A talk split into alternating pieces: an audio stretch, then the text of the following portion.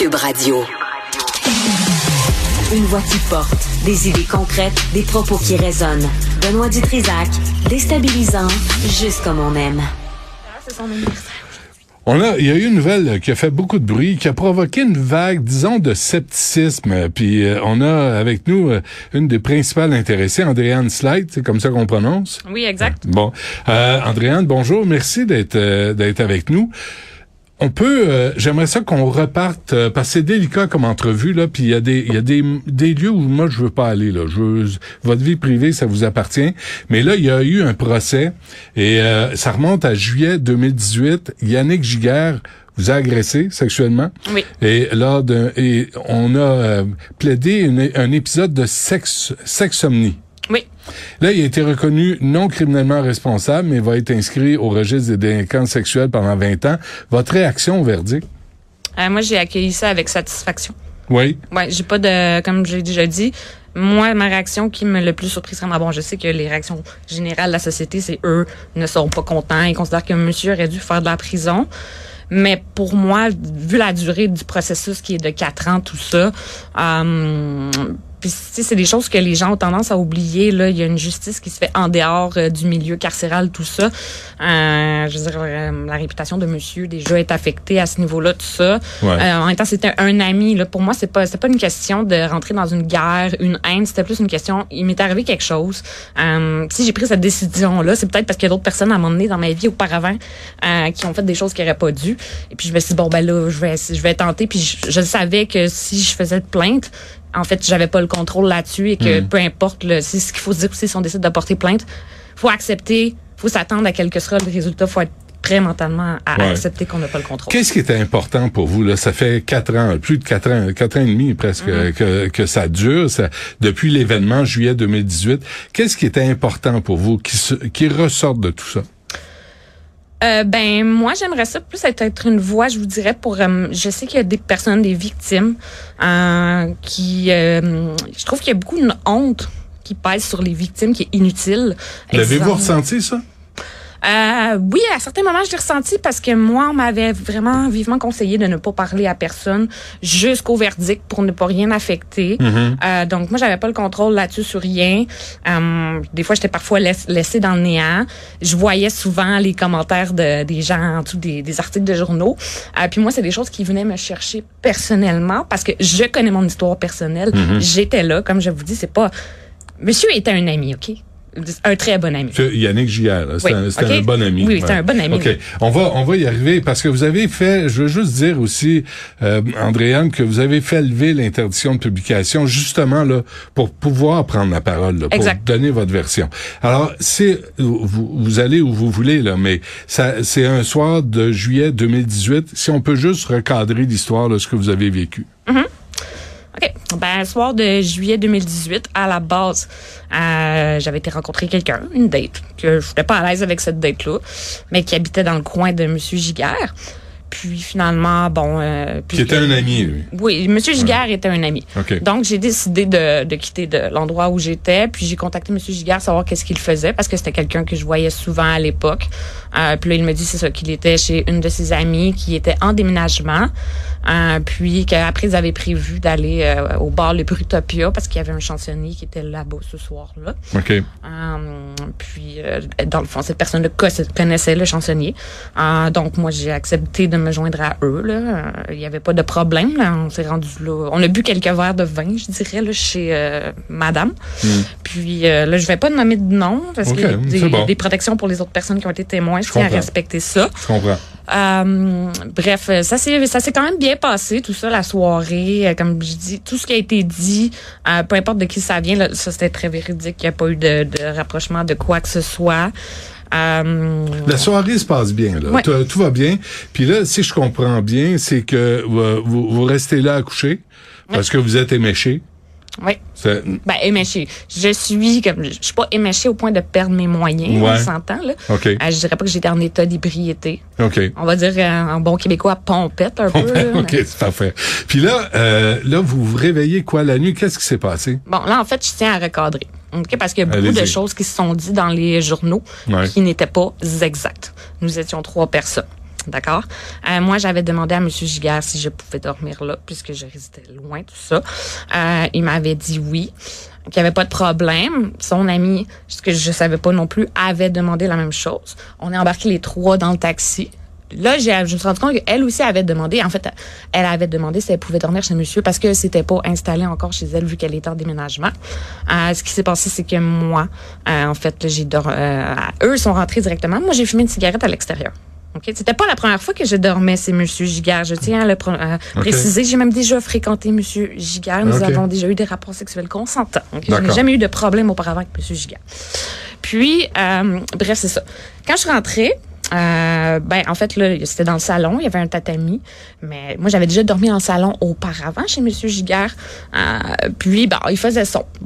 Euh, là elle était déjà couchée là là, il m'avait proposé, est-ce que vous, tu veux dormir là ou dormir euh, dans le lit avec moi? C'est comme tu veux. Mhm. Bon, apparemment qu'il y aurait eu deux places pour dormir sur les tatamis, mais moi, ce ce n'est pas ce que j'ai vu visuellement. Dans ma tête, à moi, c'était il y a une place. Donc, par principe de confort, je suis allée dormir avec M. Giguère. OK.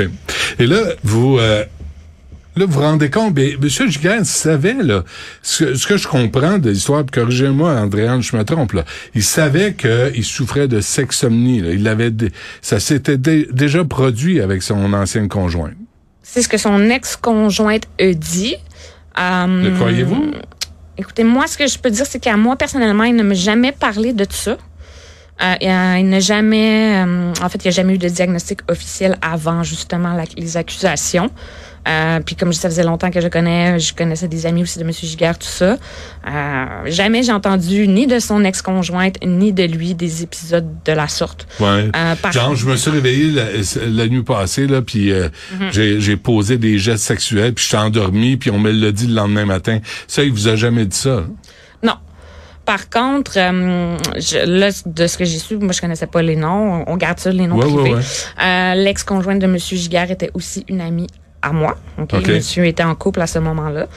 Euh, son ex-conjointe était éloignée pour des raisons du travail. Là. Elle n'était pas au domicile. Euh, je ne remettrai pas en doute la parole de son ex-conjointe OK. sur qu'est-ce qu'elle dit. OK? OK.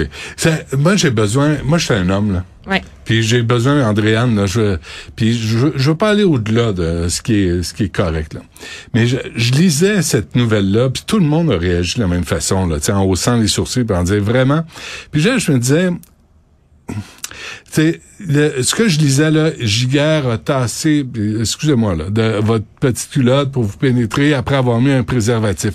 Et là, moi, je me suis mis à scénariser ce que je lisais.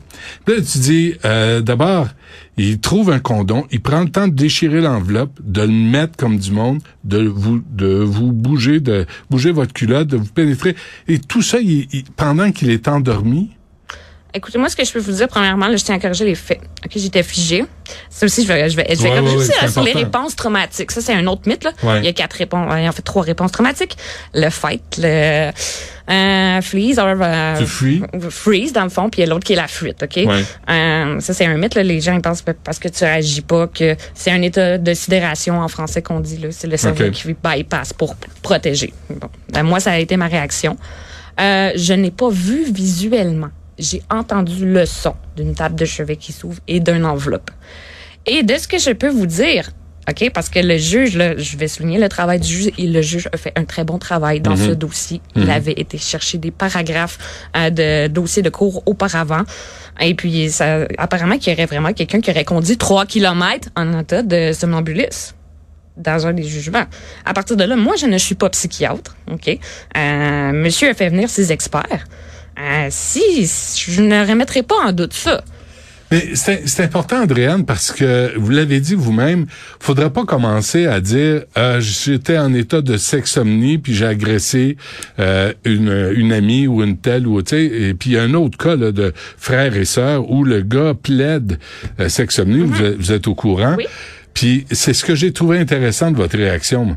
Euh, vous avez dit le verdict est correct, je suis satisfaite, je, je vous paraphrase comme il faut là. Oui. Mais euh, mais il faudrait pas commencer à penser que c'est une euh, c'est une excuse là pour agresser les, les femmes. Exact. Ben moi, c'était ma crainte. Moi, comme je vous dis, euh, là, je vais recadrer un petit peu parce qu'au début, quand j'ai porté ma plainte, un des premiers enquêteurs qui m'a contacté, je nomme pas de nom, là, euh, m'avait dit que ça ne se rendrait pas, probablement pas en cours, là, que, que quasiment mon chien était mort, euh, que c'était comme parole contre parole, ok? Donc en fait là, euh, parce que quand je suis descendue, moi j'ai attendu qu'il se rende. Même en fait, j'étais pas sûre là. J'ai texté à un de mes amis pendant qu'il était couché dans. Qu'est-ce que je fais? Je suis comme parce que moi mon réflexe, c'est hey, je vais pouvoir prendre une bière avec ce gars-là puis le regarder dans les yeux. Tu sais, c'est un ami, ça fait longtemps. Puis je sentais qu'en de moi non, mais j'étais comme je suis censée faire quoi avec ce qui vient de se passer, tu sais? Puis mon ami, il me dit, ben, c'est un viol, va porter plainte, Andréane. Bon, ben, j'ai attendu que monsieur se rendorme, puis finalement, ben, écoutez, je suis partie au poste de police, là, mais monsieur n'était pas au courant que j'étais dans une telle démarche. Il m'a envoyé des messages textes pendant que j'étais au poste de police. Là, qu'est-ce que je fais? Est-ce que je réponds? Non. C'est, c'est vraiment bizarre. C'est ça. Mais l'enquêteur m'avait dit ça, mais moi, j'avais dit, ben, écoutez, rendu là, si ça se rend pas en cours, je vais juste répondre à monsieur Giguère. Là, il me texte depuis hier. Pourquoi je veux plus lui parler? Bon, puis là, il m'a dit, fallait pas faire ça, mais moi, j'ai la tête dure un peu, il m'avait dit. fait que finalement, j'avais décidé de, de justement dire, bon, ben, tu sais, je veux plus te parler, parce que moi, si on me dit, ça se rendra pas en cours, là, ben, garde, j'abandonne, je vais juste dire que je veux plus parler à M. Gigard. Puis c'est là qu'il m'a répondu un très long texte où il m'a parlé de son trouble de somnambulisme. Mais comme je vous dis, moi, j'étais un peu incrédule en lisant ça. J'avais jamais entendu parler de cette maladie-là. Mais, OK, euh, avant qu'on se quitte, Andréane, euh, est-ce que s'il savait, là, il aurait pu vous avertir. Tu viens, euh, mais, mais je t'avertis que j'ai ce, ce problème de santé mentale. On décrit ça comme un problème de santé mentale. Il aurait pu vous avertir. vous auriez pu. décider, oui ou non, d'embarquer dans ce lit-là. Euh, écoutez. Si vous l'aviez su, là. On peut aller dans cette lignée-là. Hmm. Comme je vous dis, moi, j'ai remis ma plainte. C'est comme ça le, le processus judiciaire ou criminel on, en tant que victime, on dépose plainte. Mhm. OK? On n'a pas le contrôle là-dessus. On est témoin. C'est le procureur de la couronne qui décide quelles sont les procédures, sur quoi il lui en ligne, en fait, sa poursuite. C'est sûr qu'il aurait pu aller là. Encore là, moi, je mets pas, je remets pas le travail de personne en doute. Ils font qu'est-ce qu'ils ont à faire. Mhm. Moi, je considère que pour la durée, tout ça, 20 ans, là, inscrit au registre des délinquants sexuels, son ADN est enregistré. Écoutez, le monsieur, là, à chaque fois qu'il va appliquer pour un emploi, ça va apparaître. Donc, vous êtes satisfait du verdict. Euh, avez-vous, en, conclusion, avez-vous le sentiment d'avoir pu dire ce que vous vouliez dire ou le procureur de la couronne parlait en votre nom, puis il y a des fois, il y avait des frustrations? Moi, j'ai pas eu de frustration. Quand ça a été le temps de parler, j'ai pu le faire. La seule chose, c'est qu'à un moment donné, le procès a été reporté quand je devais témoigner originalement parce que le papier d'expertise était attendu. C'est surtout les délais, je trouve, qui sont frustrants. Mais je considère que moi, j'ai été bien entendu, mais c'est sûr que ça prend un certain...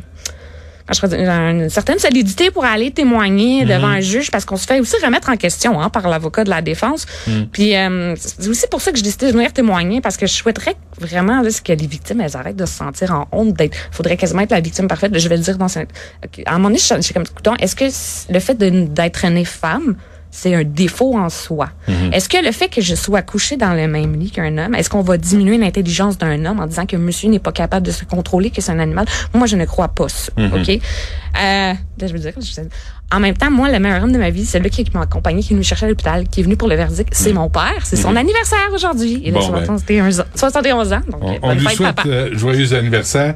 Moi, je vous souhaite, Andréane Slide, euh, une bonne continuité. Merci d'avoir pris la parole. C'est important. Mm-hmm. euh, puis de rester euh, solide dans tout ça.